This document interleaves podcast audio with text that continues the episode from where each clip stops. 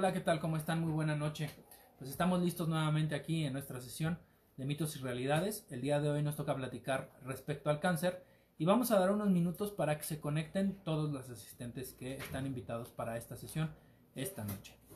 Y bueno, eh, les, les adelanto un poco, vamos a platicar de algunos tipos de cáncer, dentro de los más frecuentes, los mitos y realidades que hay alrededor del cáncer de mama, los mitos y realidades que hay alrededor del cáncer de próstata los mitos y realidades que hay alrededor del cáncer de colon y del cáncer de piel o melanoma, que son cosas diferentes, lo vamos a ver un poco más adelante.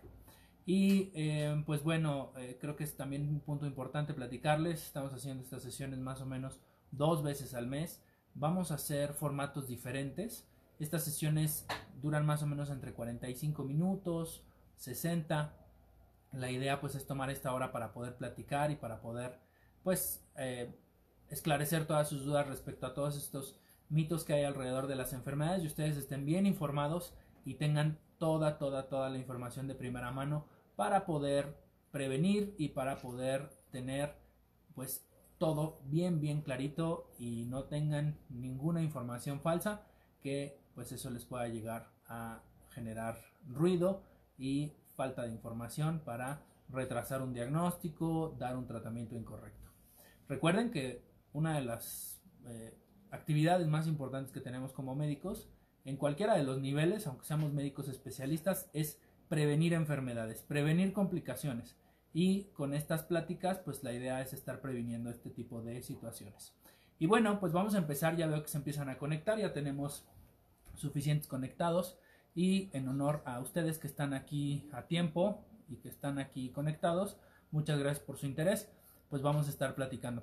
Y también, bueno, les quiero comentar que vamos a tener una presentación para pacientes a partir de esta sesión. Más adelante, en los próximos días, por las redes sociales, les voy a estar haciendo saber los links para que ustedes las descarguen y también pues puedan tener información que les pueda servir. La puedan descargar y esta, misma información la puedan platicar con otras personas o la puedan compartir con sus familiares o la puedan compartir con sus amigos para poder pues discutir al respecto. Y bueno, pues vamos a platicar como les comentaba de mitos y realidades del cáncer, he recibido varias preguntas. Recuerden que pues todas estas preguntas las obtenemos de las consultas que yo tengo eh, aquí en el consultorio, de las consultas que tenemos en Home Health, de las consultas a domicilio y de las preguntas que ustedes me mandan por las diferentes redes sociales o por WhatsApp para poder tener pues eh, respuesta a todas estas dudas que ustedes tienen, las cuales les agradezco mucho que se involucren y me hagan llegar todos estos cuestionamientos. Eh, también algo que es importante y que considero que también ustedes deben de saber es háganme llegar los temas de los cuales ustedes quieren que platiquemos. Háganme llegar sugerencias de temas. Esto con la intención de desarrollar pues justamente este tópico y poder platicar de todos estos puntos. Y bueno, pues vamos a empezar. Miren, la primera pregunta que les pongo aquí eh, para poder platicar con ustedes es recibir el diagnóstico de cáncer es prácticamente recibir un diagnóstico de muerte. Esto ha cambiado mucho. Fíjense que hace muchos años, sí, paciente que tenía cáncer, paciente que pues tenía una expectativa de vida muy muy corta. ¿Por qué? Pues porque se detectaba en etapas muy tardías o bien porque los tratamientos no eran tan eficientes, tan efectivos, tan eficaces y tan seguros como hoy los tenemos. Y fíjense, les quiero dar algunos datos. Hoy la probabilidad de morir por cáncer ha bajado drásticamente. De forma constante y prácticamente desde el año 1990, esta estadística de defunciones por muerte de cáncer ha disminuido de manera considerable. En la actualidad, los índices de supervivencia a 5 años, eso se llama sobrevida libre de progresión, en algunos tipos de cáncer ha aumentado por ejemplo, en cáncer de mama, en cáncer de próstata, en cáncer de tiroides, hasta 90% o inclusive más. Y el índice de supervivencia a 5 años de todos los cáncer combinados es cerca del 67%. Entonces vean cómo tenemos un porcentaje muy alto. Hoy día los tratamientos que tenemos son completamente novedosos, innovadores y tenemos medicamentos que funcionan muy muy bien y son increíbles las, eh, los efectos que tienen como fármacos para poder combatir los diferentes tipos de cáncer. Entonces, hoy la expectativa de vida para un paciente de cáncer, si se detecta en una etapa temprana y se trata a tiempo, es muy, muy, muy positiva. Es importante mencionar que si un paciente es diagnosticado en etapas tardías, esta probabilidad de supervivencia disminuye drásticamente y la posibilidad de sobrevida va a ser menor. Es por ello muy, muy importante que tengan en cuenta que la prevención del cáncer es fundamental para el resultado del diagnóstico y del tratamiento. Por eso les sugiero que las mujeres puedan hacer sus estudios de mama, sus estudios de útero y ovarios y obviamente pues todo su escrutinio para algún otro tipo de cáncer. Hoy día el cáncer de colon también es un condicionante de cáncer en etapas tempranas o en edades tempranas y que si se diagnostica a tiempo puede ser tratado de manera correcta y sin complicaciones. Para los hombres, cáncer de próstata. Para los dos grupos, les comentaba, cáncer de colon. Y también hoy día es muy, muy, muy frecuente el cáncer de piel, de tipo melanoma. Vamos a platicar más adelante también de esto. Veo sus preguntas, veo que se siguen conectando. Más adelante vamos a responder a cada una de ellas. Y por supuesto, háganme sus comentarios para poder seguir respondiéndolos al final de esta sesión, de todas estas preguntas que estamos haciendo. Y miren, esta pregunta que me hacen es muy, muy importante también. ¿Por qué? Porque dicen, ¿consumir azúcar hará que mi cáncer empeore? Y esto es algo bien frecuente, no sé si lo habrán escuchado, pero la gente piensa que al consumir azúcar las células se reproducen más rápido y eso genera una progresión más rápida del cáncer. Y bueno, esto es un mito. Es muy importante hacerles mención de esto. Esto es completamente falso. Es un mito. Porque, bueno, si bien los humanos necesitamos eh, glucosa para poder funcionar y es como nuestra gasolina, por llamarlo de alguna manera, por hacer una analogía, es como la gasolina para el carro, nosotros tenemos y requerimos glucosa para poder funcionar y que nuestras células funcionen. Entonces, la glucosa que consumimos no predispone de ninguna manera a empeorar el cáncer en los pacientes que han sido diagnosticados con dicho padecimiento. Es un mito y el consumir azúcar no hará que su enfermedad empeore. Aquí hay otra pregunta relacionada un poco también, pero habla de los edulcorantes artificiales. ¿Los edulcorantes artificiales causan cáncer? ¿Qué opinan ustedes? Sé que hay un delay en la conversación con Facebook por este Facebook Live, pero les dejo un momentito para que ustedes me puedan ir respondiendo. ¿Los edulcorantes artificiales causan cáncer? Esa es la pregunta. ¿Qué opinan ustedes? Bueno, pues en lo que me van contestando, yo les comento. No, no causan cáncer y las investigaciones que se tienen hoy en día y los resultados de los estudios clínicos eh, multicéntricos y que pues tienen data realmente verídica, han demostrado la seguridad de estos edulcorantes artificiales y no hay ninguna evidencia de que causen cáncer. Todos estos edulcorantes artificiales que hoy tenemos en el mercado en México son seguros para el tema de cáncer. Por ahí hay un estudio que ese sí me importa hacérselo saber. Si se ha asociado el uso de, de edulcorantes artificiales con la enfermedad renal. Pero ese es un tema que podemos platicar en otra sesión. En este momento no vale la pena desarrollar este punto y lo que quiero hacerles saber es que el cáncer no está asociado al uso de edulcorantes artificiales. Y vean, esta pregunta es bien, bien interesante, porque quien me la hizo, le vamos a poner una estrellita la próxima vez que venga aquí al consultorio. ¿El cáncer es contagioso? ¿Qué opinan ustedes? Créanme que esto es un punto súper importante porque el cáncer, aquí podemos decir, en general el cáncer no es contagioso, pero hay ciertas condiciones que nos pueden provocar cáncer por un contagio, como por ejemplo el virus del papiloma humano. El virus del papiloma humano es una enfermedad que muchas veces se contagia por transmisión sexual. Y el virus del papiloma humano en ciertos serotipos es un factor de riesgo para causar cáncer. El cáncer en sí no es contagioso, pero hay algunos factores de riesgo o algunas situaciones o condiciones que sí pueden condicionar a cáncer, como por ejemplo el virus del papiloma humano es un factor de riesgo para generar cáncer. Entonces, ojo con eso. Hay otras situaciones, por ejemplo, una bacteria que se llama Helicobacter pylori, que es causante de enfermedad por reflujo gastroesofágico y de estados de hiperacidez gástrica. Helicobacter pylori puede condicionar a ser factor de riesgo para generar cáncer gástrico o incluso esofágico. Entonces, esto es muy importante que ustedes lo tengan en cuenta. ¿Por qué? Porque el cáncer no es contagioso, pero hay algunos factores de riesgo que sí pueden ser determinantes y detonantes para poder generar un estado de riesgo para presentar cáncer.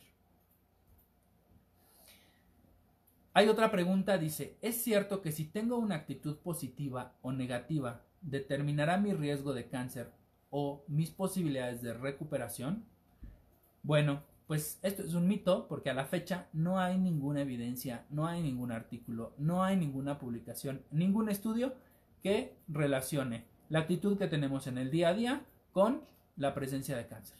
Lo que sí les digo es que siempre tengan una actitud positiva, porque si ustedes son diagnosticados en etapas tempranas, no van a tener seguramente mayor complicación y los tratamientos hoy día son efectivos. O incluso si algún familiar o amigo de ustedes, y bueno, cada vez lo vemos más frecuente, eh, alguien con cáncer o alguien que se le diagnostica cáncer, fomenten ustedes los estudios y la prevención para que se diagnostique en etapa temprana. Entre más temprano se diagnostique, mejor posibilidad o mayor posibilidad de recuperación y de sobrevida libre de progresión van a tener. Bien, otra pregunta y dice, ¿es posible que una cirugía para el cáncer o una biopsia de un tumor pueda causar que el cáncer se disemine al resto del cuerpo? Y bueno, aquí si es factible, si es posible, realmente esta pregunta es, la respuesta es real, pero la probabilidad de que una operación haga que el cáncer se disemine es mínima. Y con esto de mínimo les digo que prácticamente es nulo. ¿Por qué? Porque hay técnicas e incluso cuando hacemos cirugías cambiamos de material para poder disminuir cualquier riesgo de infección o cualquier riesgo de diseminación de células. Entonces, es por esto que prácticamente es mínima la posibilidad de presentar diseminación de estas células a otros tejidos con la toma de una biopsia o con el procedimiento quirúrgico. Tómenlo en cuenta, por favor, y recuerden este punto que es muy importante. Otra pregunta, ¿es cierto que el cáncer empeora si se le expone al paciente al medio ambiente o al aire? Esto es un mito, es completamente falso. Es muy importante mencionar que los pacientes con cáncer que están recibiendo un tratamiento de quimio o de radioterapia pueden tener disminución de sus células de defensa, es decir, disminución de su inmunidad. Y esto sí puede ser un factor de riesgo para poder obtener o para poder contagiarse de ciertas infecciones o microorganismos que les llamamos oportunistas y pueden generar un proceso infeccioso en un paciente que esté inmunocomprometido. Pero en realidad no debería de existir ninguna situación de riesgo para poder empeorar si nos exponemos al medio ambiente. Es por ello muy importante que los pacientes que están siendo tratados con quimio, con radio o con algún otro tipo de tratamiento para el cáncer, pues consuman una dieta adecuada y guarden las medidas de higiene suficientes para evitar cualquier tipo de contagio. Y vean, esta es súper buena. También le vamos a poner una estrellita a quien nos hizo esta pregunta. ¿Es cierto que los teléfonos celulares causan cáncer? Por ahí hemos escuchado en las noticias que hay cáncer de cerebro y que hay cáncer de oído y que hay cáncer de, de mejilla y que hay cáncer de diferentes tipos por el uso de teléfonos celulares. Las ondas o las microondas que producen los teléfonos celulares no son condicionantes para causar ningún tipo de cáncer. Es por ello que los teléfonos hoy en día que tenemos disponibles, las microondas que producen no son causantes como factor de riesgo para generar ningún tipo de cáncer. Realmente es de baja frecuencia y no hay ninguna situación de riesgo. Me hacen otra pregunta y esta es, yo creo que se las he dicho en diferentes sesiones. ¿Existe alguna hierba medicinal que pueda curar el cáncer? Por ahí escríbanme cuántas han escuchado ustedes. Yo he escuchado la uña de gato, he escuchado el ajo, he escuchado... Em, ah, se me fue el nombre de, de algunas otras que me han dicho. Pero esto es completamente falso. No hay ninguna hierba, no hay ninguna terapia alternativa que cure el cáncer. Los resultados de los estudios clínicos tiene bien identificados qué medicamentos y qué tratamientos, qué esquemas de tratamiento oncológico pueden disminuir las células tumorales. Y miren, por aquí me escriben, la guanábana también se ha utilizado para poder curar el cáncer. No es cierto, es un mito. Realmente los tratamientos que les ofrece su médico o que sugiere el médico son los tratamientos que son efectivos. No hay ninguna hierba, ninguna fruta, ni ningún producto naturista que cure el cáncer. Ojo con eso. Si en algún momento van a algún lugar o algún consultorio que les digan que ese producto milagroso, que ese producto cura el cáncer, corran de inmediato de ese lugar y cuéntenselo a quien más confianza le tengan y aléjense y no regresen. ¿Por qué? Porque solo les están viendo la cara, les están quitando el tiempo y les están sacando dinero. No hay ningún producto milagroso que cure el cáncer más que los tratamientos oncológicos que están aprobados por las autoridades de salud en México, por la FDA en Estados Unidos, por la EMA en Europa y pues por nuestras autoridades aquí en México. Entonces, tengan en cuenta eso. Otra pregunta, si alguien en mi familia tiene cáncer, ¿es posible que yo también lo vaya a tener? Miren, esto es, vamos a decir, no necesariamente. ¿Por qué? No quiere decir que si alguien o un familiar directo de mi familia tuvo cáncer, yo voy a tener cáncer también. Eso es un mito. ¿Y por qué? Porque no hay una asociación directa, pero sí hay algunos tipos de cáncer y algunos marcadores que sí se asocian a un riesgo genético muy alto, como por ejemplo en el cáncer de mama, el HER1 y el HER2 se asocian con un factor de riesgo importante para poder presentar cáncer. Entonces tengan en cuenta esto. No hay una situación o una regla que si en mi familia hay alguien con cáncer, yo vaya a presentar cáncer. Pero sí hay estudios genéticos que nos permiten identificar ciertos marcadores que nos ponen en riesgo para poder presentar un tipo de cáncer específico. Y sobre todo en las mujeres en el cáncer de mama. Ok. Hay otra pregunta que me hacen aquí y esta es muy curiosa. Dice, ¿es cierto que los desodorantes o antitranspirantes pueden causar cáncer de mama? Eso es un mito. No es cierto. Todos los productos que se utilizan como desodorantes, como antitranspirantes, están clínicamente probados para que sus componentes, a pesar de que son químicos, que son perfumes y que son alcoholes, eh, no sean un factor de riesgo para causar cáncer. Entonces, la respuesta es no. El uso de tintes para el cabello aumenta el riesgo de cáncer. No hay evidencia tampoco de que el uso de tintes pueda llegar a generar cáncer. Muy bien, bueno, pues aquí voy a seguir leyendo sus preguntas al final de esta sesión. Ya veo que están escribiendo varias personas, qué bueno que se están interesando en estos temas. Mientras les voy a seguir leyendo las preguntas que me están haciendo por acá. ¿Es posible continuar con una vida normal trabajando y participando en actividades mientras se realiza mi tratamiento? Sí, la respuesta es pueden hacer sus actividades normales siempre y cuando ustedes se sientan con la energía de poder hacerlo. Muchos pacientes cuando salen de sus tratamientos de quimio o de radioterapia salen muy cansados, Y esto es porque recuerden que en este tipo de tratamientos se pierden algunas células y pueden llegar a generar en algunas etapas un poco más avanzadas incluso anemia los pacientes como complicación. Entonces es por ello que muchos pacientes al salir de sus tratamientos llegan a generar cansancio o mareo. Entonces ustedes lo van a ir sabiendo, ustedes lo van a ir sintiendo y bueno, no me refiero a ustedes que me están viendo, sino ustedes lo van a poder ver o cuando eh, vean a un paciente que tenga cáncer, pues regularmente después de sus tratamientos sale muy cansado y lo único que quiere es irse a acostar un rato y a descansar. Déjenlo. ¿Por qué? Pues porque hay una situación que está eh, condicionando una disminución del rendimiento físico. Pero en realidad ustedes pueden realizar sus actividades de forma rutinaria, de forma normal y pueden hacer sus actividades absolutamente normal.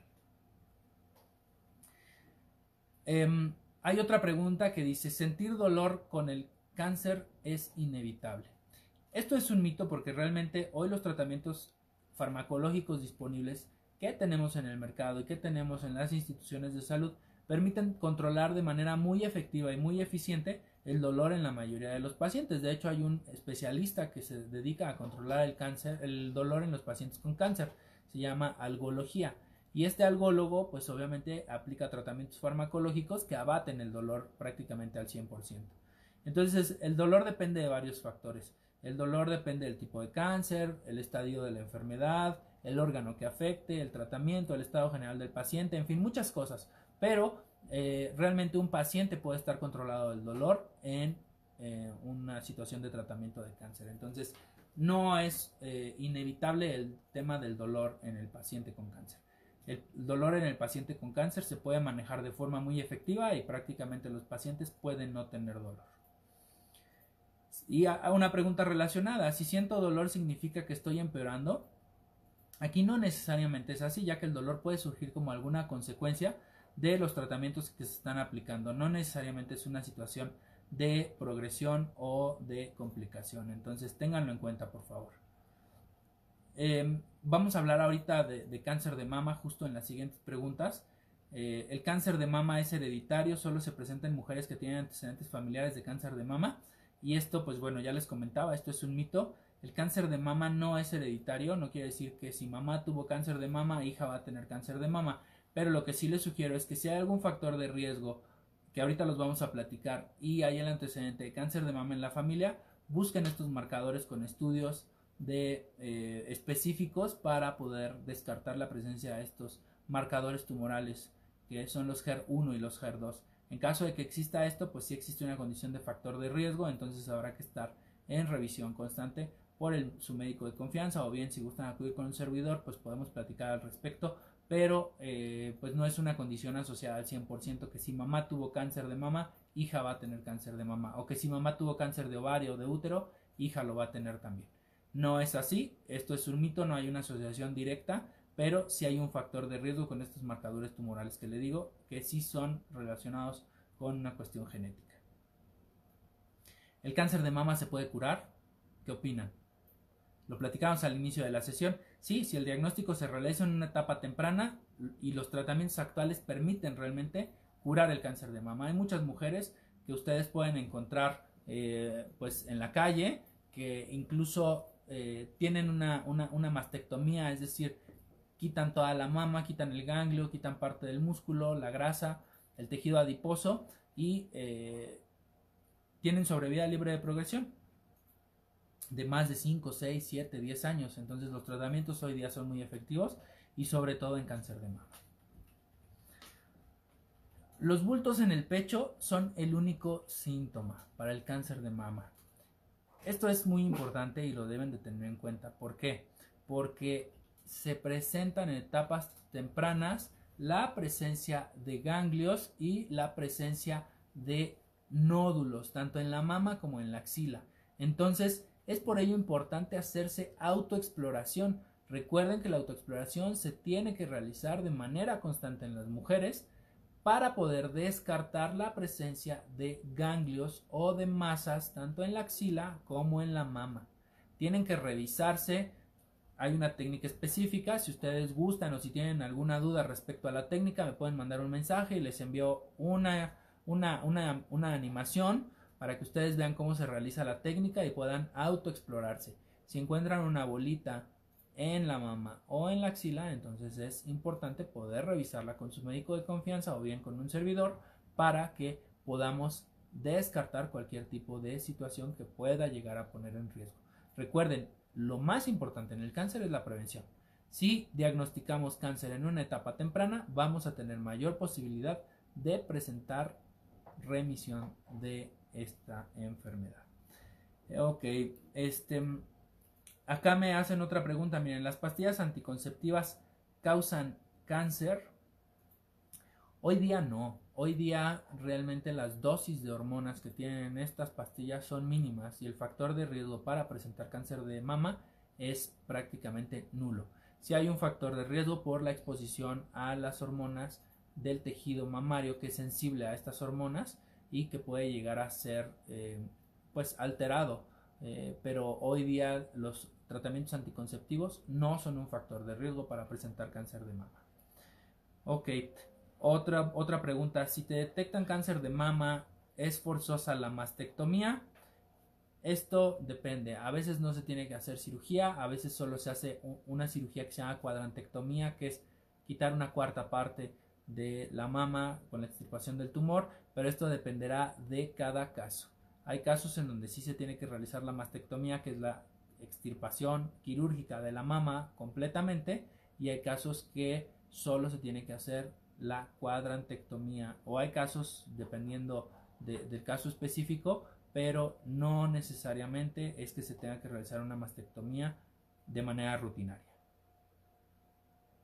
El cáncer de mama regresa siempre después de 5 años. Esto es un mito. Dependiendo del tipo de cáncer es la situación que podamos tener de riesgo. Si es posible y si hay casos en donde después de 5 o 10 años se vuelve a presentar un tumor en la mama, pero no es una constante. Aquí la recomendación es estarse revisando de manera constante para poder descartar cualquier situación de riesgo. Otra pregunta que me hacen es, ¿no hay nada que puedas hacer para disminuir el riesgo de desarrollar cáncer? Pues miren, realmente aquí lo que yo les sugiero es que vean los factores de riesgo. Ahorita se los voy a decir, pero estén pendientes de estos factores de riesgo. Si ustedes tienen 1, 2, 3, 4, 5 o más factores de riesgo y estos se van sumando, pues obviamente hay un mayor porcentaje de probabilidad de que puedan presentar cáncer de mama. Pero si no hay factores de riesgo o son mínimos, pues pueden estar también tranquilas. Pero en cualquier caso, independientemente del que sea, siempre es importante que la mujer se realice sus estudios para poder estar segura que no existe ninguna situación de cáncer de mama. Y no es una mujer en 20, 25, 30 años, son las mujeres en general. ¿Ok? Ok, entonces miren, les voy a platicar, esta no es pregunta, pero se las quiero platicar para que ustedes las tengan en cuenta y tomen nota. Tienen más probabilidades de presentar cáncer de mama las mujeres mayores de 50 años, las mujeres con antecedentes familiares de la enfermedad, las mujeres que empiezan a menstruar antes de los 12 años o que llegan a la menopausia después de los 55 años, las mujeres que no han tenido hijos o bien que los tuvieron después de los 30 años.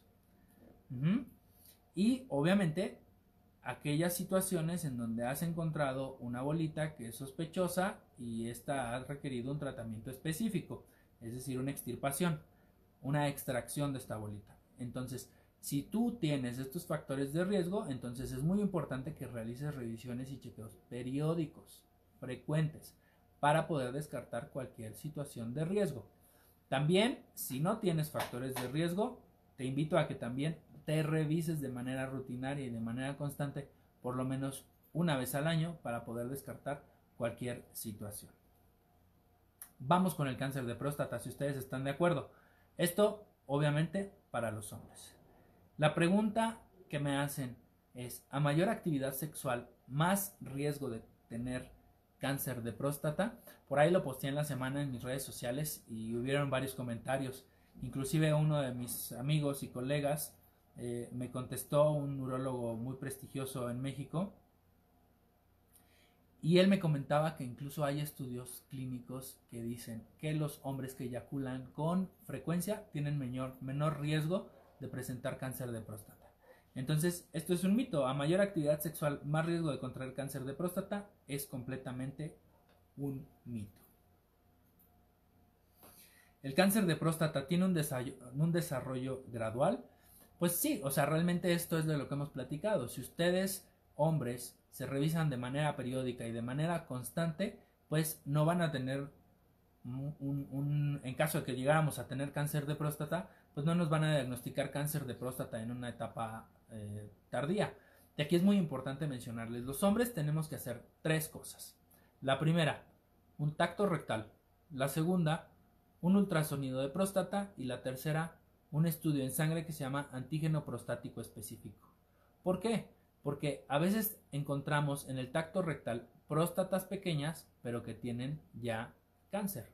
O encontramos próstatas enormes, pero que no son tejidos cancerosos. Entonces, no hay una condición de relación directa. Lo que es muy importante es que sí debemos de realizar de manera rutinaria estos estudios para poder disminuir el factor de riesgo para presentar cáncer de próstata. Entonces, Ténganlo en cuenta, por favor, porque es muy importante hacerse de manera rutinaria estos estudios. Ok, el cáncer de próstata ataca por herencia o el cáncer de próstata se presenta en herencia, pues no es del todo cierto. Sí hay factores de riesgo, como les he comentado, hay ciertos marcadores tumorales que nos asocian la presencia de cáncer o factor de riesgo para cáncer de próstata, pero en realidad no quiere decir que si papá tuvo cáncer de próstata, hijo va a tener cáncer de próstata. Ojo con eso. La mejor recomendación aquí es que se revisen de manera frecuente y de manera rutinaria para disminuir el factor de riesgo para presentar cáncer de próstata. Otra pregunta respecto al cáncer de próstata. ¿El tratamiento de este cáncer vuelve a los hombres impotentes y con incontinencia urinaria? Miren, esto es una realidad. ¿Por qué? Porque lo que se hace es que en el momento en el que se quita la próstata, llevamos ciertos nervios, en el procedimiento quirúrgico nos llevamos ciertos nervios que son muy chiquitos. Y recuerden que la, próstata, digamos, imagínense que esto es la uretra y la próstata cubre a la uretra como si la estuviera abrazando. Entonces cuando se quita la próstata se quita todo el tejido. Al quitar todo el, tejido, digamos, quedan los dos cabitos libres y esos dos cabitos se vuelven a unir. Eso es lo que puede llegar a generar incontinencia y también llegar a generar cierto grado de disfunción o de impotencia eh, sexual. Entonces, ojo con eso, sí es frecuente, sí pasa y sí los pacientes postoperados de próstata llegan a tener cierto grado de disfunción eréctil, de impotencia sexual y de eh, tienen incontinencia urinaria. Ok, el cáncer de próstata solo ataca a hombres mayores, em, pues miren, a pesar de que la edad sí juega un factor importante aquí, no quiere decir que hombres jóvenes no puedan llegar a tener cáncer de próstata.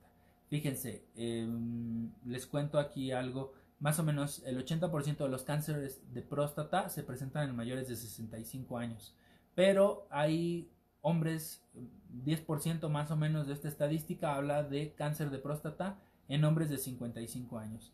Entonces, ojo, porque también hay riesgo en hombres de 40 años. Uno de cada 10.000 hombres menores de 40 años puede llegar a presentar cáncer de próstata. Entonces, es por eso muy importante que ante cualquier síntoma, y no nada más ante cualquier síntoma, de manera rutinaria podamos empezar a hacer el escrutinio después de los 40 años los hombres para diagnosticar cáncer de próstata. Y bueno, Em, ya revisamos mama, ya revisamos próstata, ya revisamos generalidades del cáncer. Vamos ahora a revisar algo de colon. Y vean, em, aquí dicen, el colon es un órgano que solo sirve para alojar el excremento antes de su eliminación. Esto es falso, esto es un mito, porque en realidad el colon tiene muchas funciones y hoy día el colon se ha convertido, y no es el colon, el intestino en general se ha convertido en un órgano muy importante.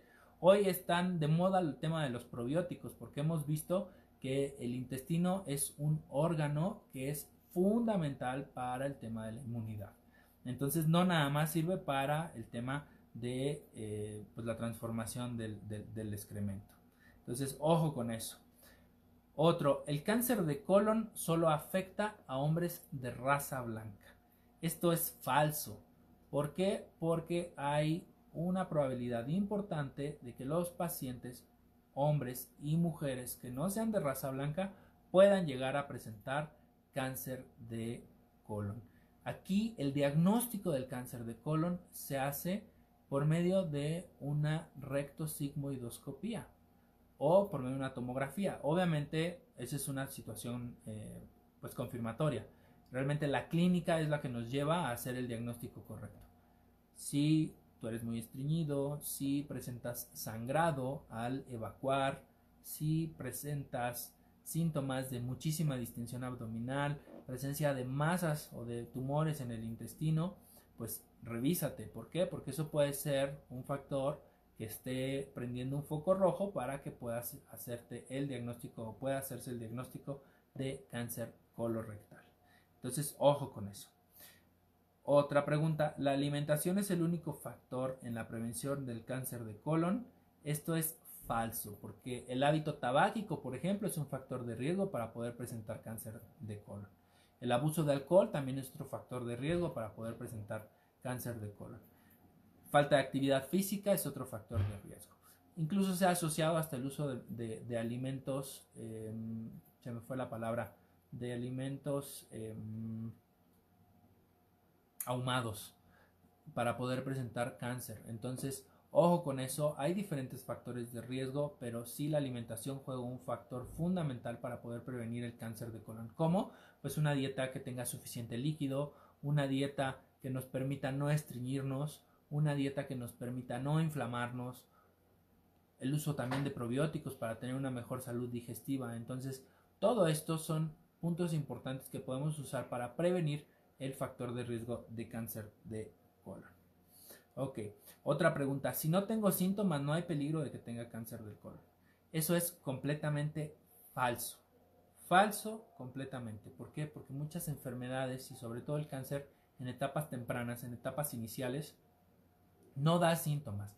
Y no solo el cáncer de colon, todos los tipos de cáncer. Entonces, por eso es bien importante que ante cualquier duda o ante cualquier situación de riesgo que detecten, no pierdan tiempo. Si hay pérdida de peso, si hay sudoración, si hay crecimiento de masas, si hay mucho cansancio, todos esos nos empiezan a prender focos rojos para poder estar atentos ante cualquier situación. Entonces, es por ello muy importante hacer prevención. Si encontramos un factor de riesgo, revísense y estén seguros que no hay ninguna situación o que no hay ninguna enfermedad. Entonces es por eso súper importante hacer actividades de prevención desde de manera muy, muy, muy temprana. Miren, aquí me hacen una pregunta y dice, ¿todos los pólipos del colon son de origen o de tipo canceroso? Esto es falso.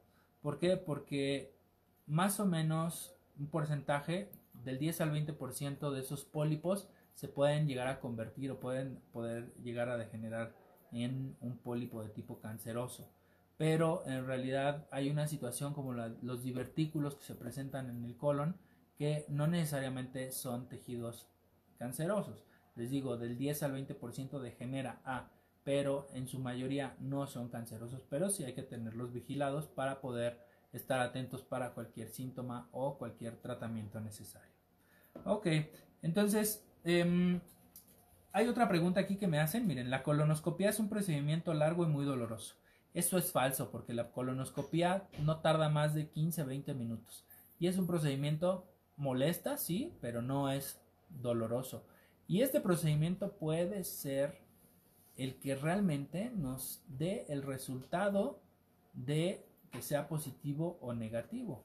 Entonces, ojo con eso háganse colonoscopías. De hecho, hoy día se sugiere que nos hagamos colonoscopías. Dentro de los check-ups que se realizan, se agrega la colonoscopía porque hay una incidencia en aumento importante para el cáncer de colon, el cáncer colorectal, tanto en hombres como en mujeres y en edades 30, 35, 25 años. Entonces, ojo con eso. Justamente eh, es, es bien importante este tema. ¿Por qué? Porque no depende de la edad.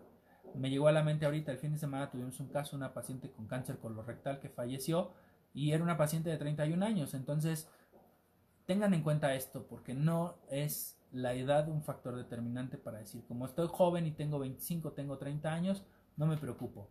Sí, no se preocupen, estoy de acuerdo. ¿Por qué? Porque la incidencia es más alta en edades más avanzadas. Pero no dejen de prevenir y no dejen de revisarse y hacerse sus check-ups.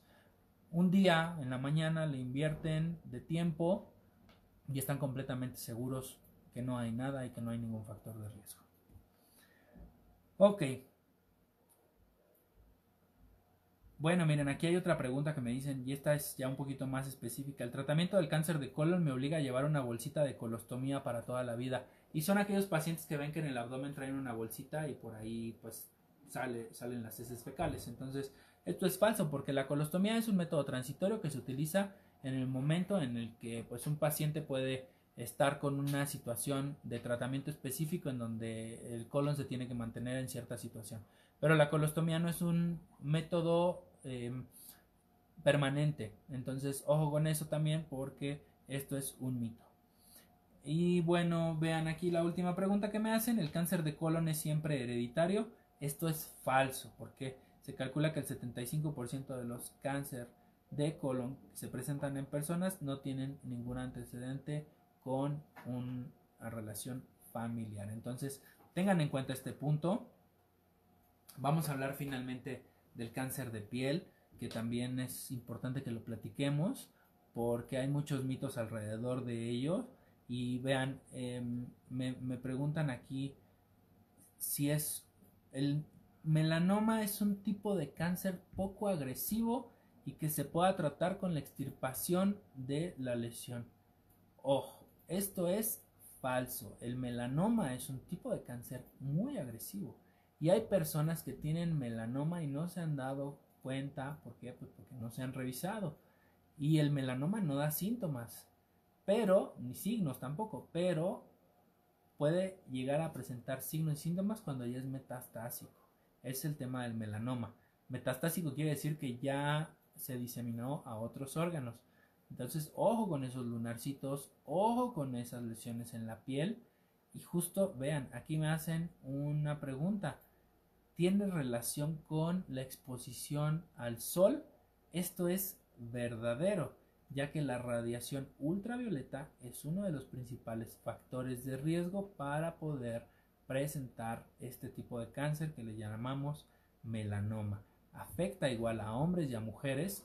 Me preguntan aquí, ¿afecta de igual manera a hombres y a mujeres? Esto es realidad. Aunque es más frecuente en las mujeres, pero sí tanto hombres como mujeres pueden ser eh, pues personas que pueden llegar a presentarlo. ¿Quién es el médico que trata este tipo de cáncer? Pues es el dermatólogo o el dermato-oncólogo, que es la especialidad específica para el cáncer de piel. Y bueno, creo que aquí ya tengo todas las preguntas están cubiertas. Eh, Ah, miren, aquí me están haciendo otra. Me la están escribiendo. El melanoma se presenta en gente mayor.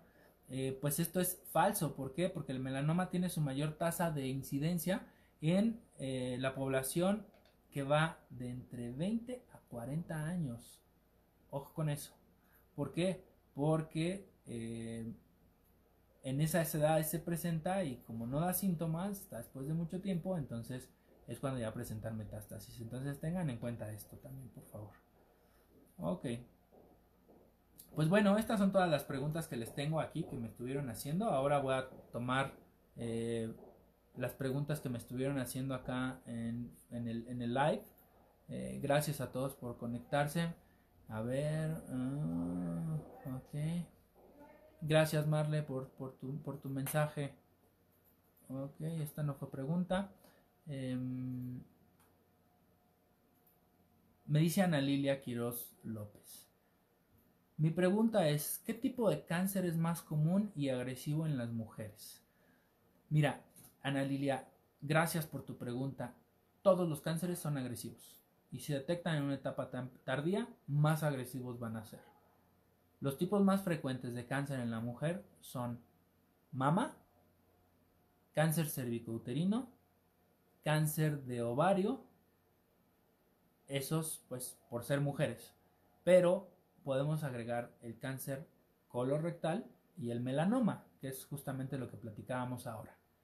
Entonces, cualquier tipo de cáncer es agresivo si se detecta en etapas tardías. Cualquier tipo de cáncer tiene mayor probabilidad de ser tratado, curado y erradicado si se detecta en etapas tempranas. Entonces, la respuesta a tu primera pregunta que dice ¿qué tipo de cáncer es más común? Mama, útero y ovario. La agresividad depende de si se detecta en una etapa temprana o en una etapa tardía. ¿Ok? Ok, voy a seguir leyendo aquí sus preguntas. Mira, Lorena, esta es una excelente pregunta. Dice, ¿cada cuánto tiempo es conveniente hacerse una mastografía? Mira, a mí me gusta pedirle a mis pacientes a partir de los 35 años una mastografía. Y sé que muchos médicos van a estar en contra mía y muchos médicos van a decir, no, no es necesario hacer mastografías en una edad tan temprana. Pero ¿qué creen? Que hemos encontrado sorpresas y hemos tenido pacientes de 28 años con cáncer de mama. Entonces, por eso prefiero hacer una mastografía y si sale negativa, podemos repetirla hasta dentro de 3 años si es una mujer entre 30 y 35 años. Pero si es una mujer que tiene factores de riesgo y que ya tiene 45, 50, 55 años, lo ideal es que se haga una mastografía una vez al año para poder estar seguros que no existe ningún factor de riesgo que nos pueda llegar a degenerar a cáncer de mama. Entonces, la respuesta aquí es dependiendo de los factores de riesgo y dependiendo de la edad. Pero regularmente se solicita la mastografía después de los 45 años una vez al año. ¿Ok? Muchas gracias a todos por conectarse. Aquí estoy viendo sus comentarios. A ver. Ok, Ana Lilia me vuelve a preguntar. Entonces, ¿no es hereditario el cáncer? En la mayoría, no. Pero hay ciertos tipos de cáncer que sí pueden tener un factor relacionado a la genética como por ejemplo el cáncer de mama, que si hay unos eh, biomarcadores que se llaman HER1 y HER2, pueden estar relacionados a la presencia de cáncer. Y eso sí tienen un componente genético. Okay. Marle Sanz, ¿por qué siempre se han dicho que es hereditario cuando no lo es? Eh, pues es que es un factor de riesgo. O sea, recuerden, les comentaba, por ejemplo, vamos a volver a tomar el cáncer de mama es un factor de riesgo. Si mamá tuvo cáncer de mama, yo puedo tener cáncer de mama, pero está asociado a, estas, a estos marcadores tumorales que les digo. Ahí sí hay un factor hereditario, pero eh, es por eso importante que podamos acudir a nuestro médico para poder hacer revisiones y prevenir. Esta es la única manera de poder tratar de mejor manera el cáncer, la prevención. Ok. Adi dice, apenas sacaron una nota el tema de ponerse uñas causa cáncer. ¿Es también un mito? Pues no, fíjate que no, ¿por qué? Porque lo que pasa aquí, y sí lo vi y hay algunas publicaciones al respecto que tienen suficiente validez médica, la radiación constante por luz ultravioleta para el tema de las uñas sí es un factor de riesgo para poder presentar cáncer en la piel. Entonces, eh, sí hay ya varias publicaciones al respecto y si es una situación de este tipo de radiación, cuando meten las, manos al aparatito este que genera la, radiación ultravioleta, sí se afecta de manera importante. Y obviamente, mientras más estemos expuestos en tiempo y en constancia a estas radiaciones, sí puede ser un factor de riesgo para presentar cáncer en la piel. Ok. Marle Sanz pregunta, además de las uñas, que también el tinte causa cáncer. Lo platicábamos, es un mito. El tema es que tienen algunos químicos y por eso se ha pensado, pero en realidad es un mito. Hoy día estos tintes son suficientemente seguros y no hay alguna asociación directa para poder presentar cáncer con el uso de tintes para el cabello. Eh, Patito Feo dice, ¿es cierto que el uso de brasier con varilla afecta el busto y puede causar cáncer?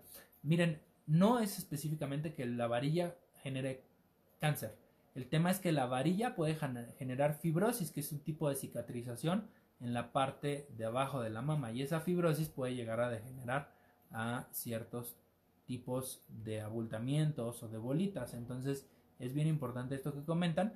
Se sugiere en algunos momentos en algunas pacientes que ya tienen mucha fibrosis en la parte de la varilla que utilicen brasier sin varilla o que utilicen de estos como tops deportivos para que no tengan esa eh, pues fricción constante y se generen cicatrices fibrosas. Ok. Ah. ok. Eh, Lorena Montes, gracias por tu, por tu comentario.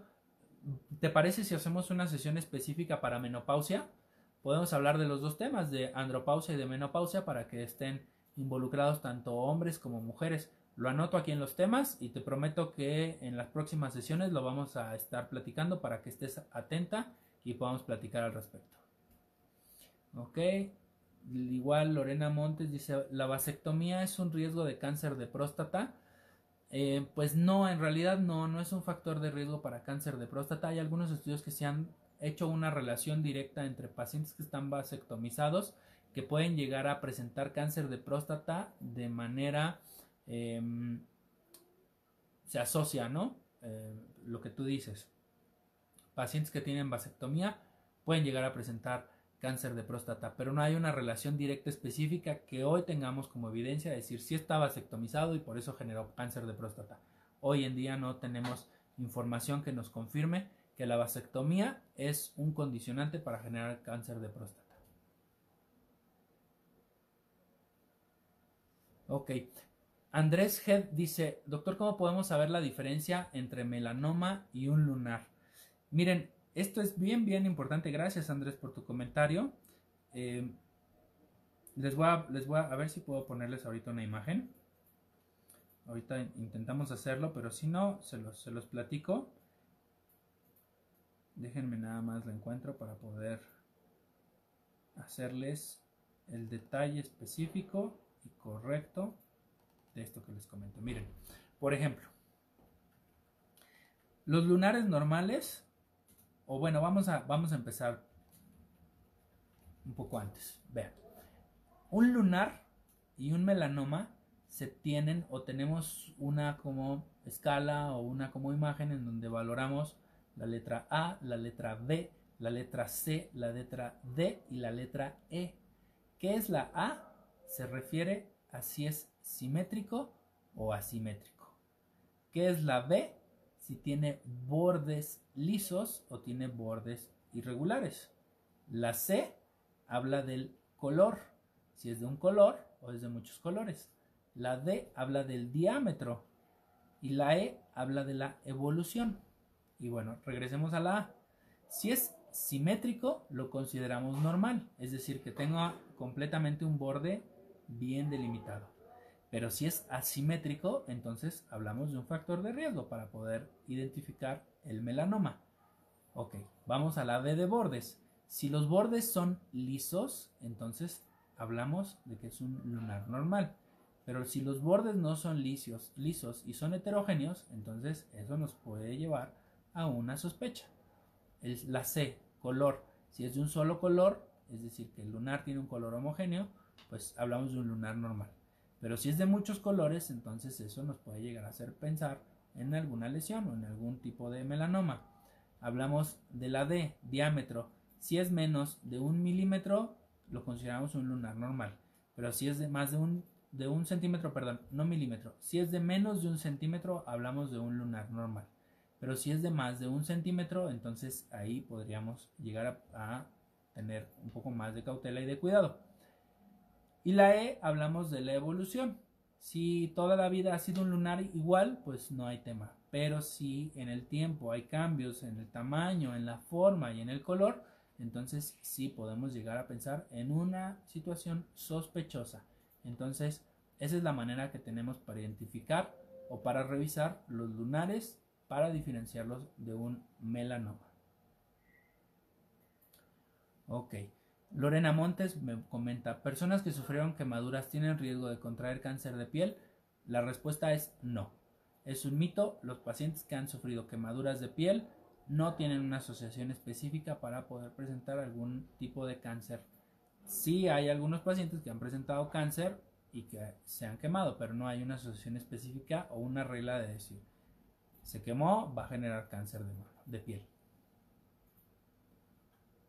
Ok. Ok. Adi Quiroz dice, ¿un lipoma puede llegar a convertirse en cáncer si no se atiende? No, en realidad un lipoma es una aglomeración de tejido graso. Entonces no puede llegar a convertirse un lipoma, que es un tumor benigno de grasa, en cáncer.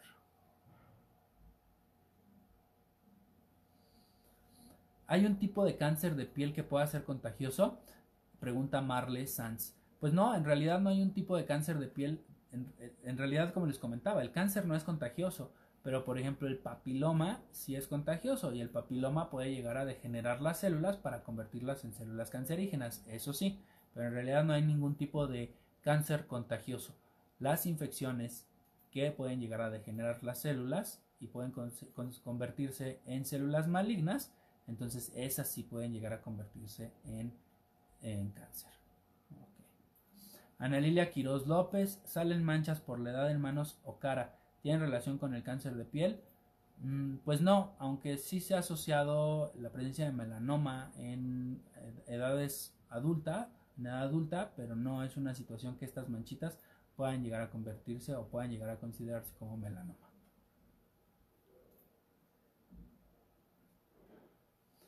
Ok, Marle Sanz, en el cáncer de piel se puede utilizar cualquier tipo de crema. Sí, en realidad sí, no hay ningún problema. Cremas hidratantes, no hay ningún problema. Yes, Pocket, ¿la obesidad se considera como factor de riesgo? Sí, fíjense que sí, la obesidad es un factor de riesgo para predisponer a diferentes tipos de cáncer. ¿Por qué? Porque hay un estado de hipermetabolismo. Entonces, ese estado de hipermetabolismo genera cambios celulares en diferentes órganos. Entonces, sí se considera la obesidad como un factor de riesgo para cáncer. Ah. Carol, gracias por contestarte. Te mando un abrazo, muchos saludos. Dice, eh, ¿qué tan cierto es que el consumo de alimentos procesados y lácteos llega a ser un factor de cáncer? Pues no, fíjate que lo que se ha asociado, Carol, es en el uso de alimentos ahumados. Alimentos ahumados sí puede llegar a ser un factor de riesgo. E inclusive se ha llegado a publicar algunos artículos de alimentos eh, con, que tienen eh, riego de aguas negras o que son altamente eh, fertilizados o que se utilizan pesticidas.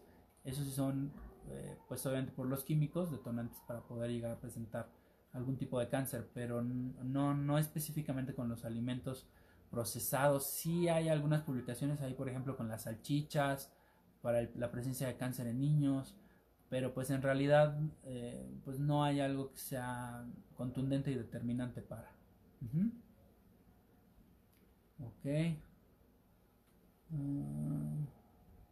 Ok, al contrario, gracias a ustedes por conectarse. Cuando se tiene cáncer de piel, ¿qué tan recomendable es exponerse al sol tiempo? Eh, pues mira, es que ese es un punto. O sea, la radiación ultravioleta, Marle Sanz, la radiación ultravioleta es el principal factor de riesgo para poder tener cáncer de piel de tipo melanoma. Entonces, idealmente siempre que se expongan al sol, y bueno, aquí mi esposa me va a colgar porque a mí no me gusta utilizar bloqueadores cuando me expongo al sol, pero eh, idealmente se tienen que utilizar fotoprotectores, bloqueadores solares y filtros para pues obviamente no tener una exposición prolongada que nos genere factor de riesgo. Entonces sí es muy importante que, que estén pendientes de este punto, sobre todo cuando vayan a la playa o en épocas de mucho calor que la radiación es muy muy intensa y esa radiación pues se recomienda no sea una, una exposición prolongada a la radiación porque pues es un factor de riesgo para cáncer. La radiación prolongada por periodos largos y de manera permanente sí es un factor de riesgo para cáncer de piel. Pero em, pues aquí respondiendo a tu pregunta, no es recomendable exponerse sin protección. Ok. Vale, pues miren, todas las preguntas las hemos contestado. Ya llegué al final de las preguntas y estamos a las 9 en punto listos para terminar esta sesión. Les agradezco de verdad a todos ustedes que se hayan conectado. Cada vez tenemos más personas conectadas. Gracias por estar aquí, por invertir su tiempo en estas sesiones. Recuerden, compartan esta información, denle like, mándenla con, con sus conocidos, denle compartir. No me quiero hacer famoso, claro que si en algún momento tengo 800 mil 215 seguidores, pues estaría perfecto, pero pues la idea es eh, poder eh, llevar a ustedes información de primera mano que les permita prevenir. Y gracias, miren, siguen preguntando, vamos a tomarnos unos momentitos más para seguir respondiendo aquí las preguntas. Eh, Mike, gusto en saludarte amigo. ¿Hay algún estudio para vapeadores y cáncer de pulmón? Fíjense, esto es bien importante. Sí hay un factor de riesgo importante que está asociado al uso de vapeo y cáncer de pulmón. ¿Por qué? Porque son químicos y esos químicos son inhalados. Entonces sí hay suficientes, muchos casos del uso de vapeo asociado a cáncer de pulmón. Entonces lo ideal y lo que les sugiero es no usen ni tabaco ni vapeadores porque si hay un factor de riesgo y obviamente mientras más expuesto, pues más factor de riesgo hay para poder presentar cáncer de pulmón. Ok, perfecto. Marle, muchas gracias. Mándame temas, ¿qué temas quieres escuchar? Y los vamos preparando, Marle Sanz, para poder platicar al respecto. Ok, Carol, nuevamente, ¿qué estudio o análisis médico se debería de hacer cada año para en caso que se presente el cáncer se pueda atender oportunamente? Qué buena pregunta, Carol. Gracias. Te voy a poner una estrellita en la frente la próxima vez que te vea. Fíjate, para las mujeres recomendamos, perdón, para las mujeres recomendamos que se hagan mastografía, ultrasonido de mama y autoexploración mamaria. Colposcopía, papa Nicolao y ultrasonido de útero y ovarios. Para el hombre, tacto rectal, ultrasonido de próstata y antígeno prostático específico. Y para hombres y mujeres, colonoscopia. Esos son como, digamos, los que yo les sugiero que pueden hacerse en su siguiente check-up. Obviamente, si hay algún factor en donde, por ejemplo, ustedes sean fumadores, pues entonces habrá que hacer un estudio específico para detectar o descartar el cáncer en los pulmones, como se hace con una placa de rayos X o con una tomografía. Pero ahí ya será cada caso particular. Si se exponen mucho al sol, pues vigilar esos lunares o esas eh, manchitas que empiezan a salir. Entonces, las que son, digamos, de cajón para todos son las que les comenté hace un momento. En cada caso particular ya tendríamos que revisar, pues, el caso específico para poder eh, pensar en algún tipo de cáncer específico. Ok, perfecto. Pues bueno, aquí voy a estar. Ha generado mucha, mucha, mucha atención y mucho interés estas, estas sesiones. Gracias por conectarse. Compartan, por favor, les pido que compartan este, este Facebook Live. Lo van a encontrar en un momento ya disponible en Facebook. Lo van a encontrar en mi canal de YouTube. Y no olviden, lo tenemos en Spotify. Pónganlo cuando vayan manejando y lo escuchan. Háganme comentarios, háganme retroalimentación, denme sus sugerencias, sus inquietudes, denle like, compartan. Entre más gente tenga esta información, entre más personas tenga esta información, pues vamos a poder prevenir de mejor manera todas estas enfermedades. Compártanlo con su familia, compártanlo con sus amigos, compártanlo con sus compañeros de trabajo. La prevención es la cura de todas las enfermedades. Y en cáncer es más importante porque si prevenimos y diagnosticamos en etapas tempranas, hay mayor posibilidad de poder presentar cura o un mejor pronóstico.